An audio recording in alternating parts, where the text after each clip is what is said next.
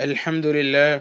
الحمد لله الذي من علينا فهدانا وأطعمنا وسقانا ورزقنا وآوانا نحمده سبحانه ونشكره ونصلي ونسلم على نبينا محمد الذي بشرنا وأنذرنا ودعانا وحذرنا من كل التصرفات الجاهلية من شؤم وتطير. صلى الله عليه وعلى آله وصحبه أما بعد. É de louvar Allah subhanahu wa ta'ala e pedir que a paz e a sua bênção estejam com nosso querido profeta Muhammad sallallahu alaihi wasallam, aquele que nos ensinou as boas maneiras que agradam ao nosso Criador e advertir-nos de todas as práticas do tempo da ignorância que provocam a fúria do nosso Criador advertiu-nos das práticas de ter o pressentimento dos maus augúrios, advertiu-nos de termos espírito de pessimismo e aconselhou-nos e aconselhou-nos a termos um espírito de otimistas e que esta paz e bênção de Allah subhanahu wa ta'ala estendam-se até a sua família, seus companheiros e todos aqueles que o seguirem até o último dia. Prezados irmãos,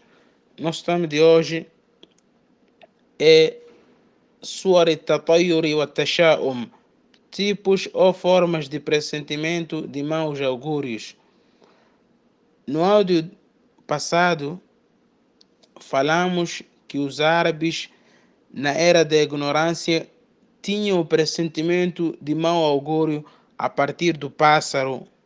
o pássaro que eles tomavam e o largavam quando voasse para o lado esquerdo, eles tomavam, eles tinham o pressentimento de mau augúrio por este pássaro, ganhando o pessimismo, achando que se ele continuar com a sua viagem, irá acontecer-lhe alguma coisa de errado, alguma coisa mal, de mal irá assolar-lhe. Mas eles não se limitavam apenas em ter o pressentimento de maus augúrios a partir do pássaro apenas, pois passaram a ter o pressentimento de mau augúrio mesmo em realizar os seus casamentos no mês de Safar,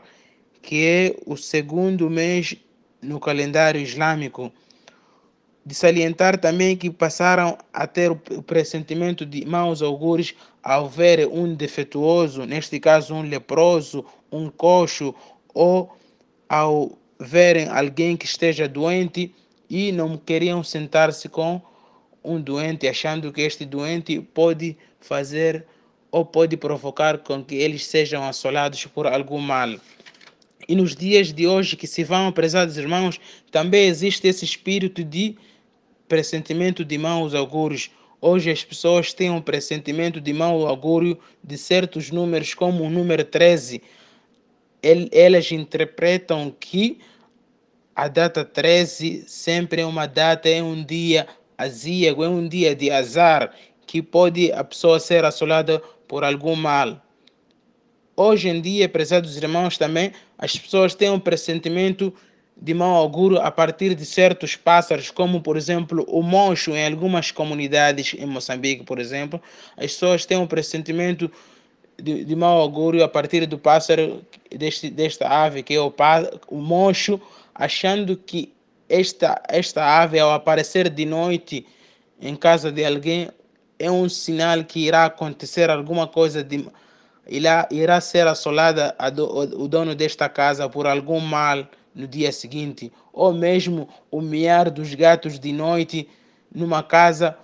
as pessoas têm tido pressentimento de mau augúrio, achando e, e tendo o pessimismo que vieram anunciar algum mal. Isto tudo, prezados irmãos, faz parte do pressentimento de mau augúrio e do espírito de pessimismo que a pessoa se for a cancelar os seus planos, se a pessoa desejar fazer alguma coisa no dia 13 e cancelar o seu plano que ele deseja fazer no dia 13, ou se deseja fazer algum realizar algum casamento no, no mês de Safar e ouvir que o mês de Safar não é um bom mês para realizar casamento, se ele fizer isto tudo, considerar-se-á tiver com, incorrido no ato de shirk, porque ninguém tem o poder de beneficiar ou prejudicar senão com a permissão de Allah subhanahu wa ta'ala. Relativamente à questão em causa que é o de espírito de pessimismo e pressentimento de mau augúrio, o nosso querido profeta Muhammad disse: "Leisa minna man tatayyara aw tutayyira lahu". Não é dos nossos quem tiver o pressentimento de mau augúrio ou aceita o dito de quem faz o pressentimento de mau augúrio para ele. هذا وآخر دعوانا الحمد لله رب العالمين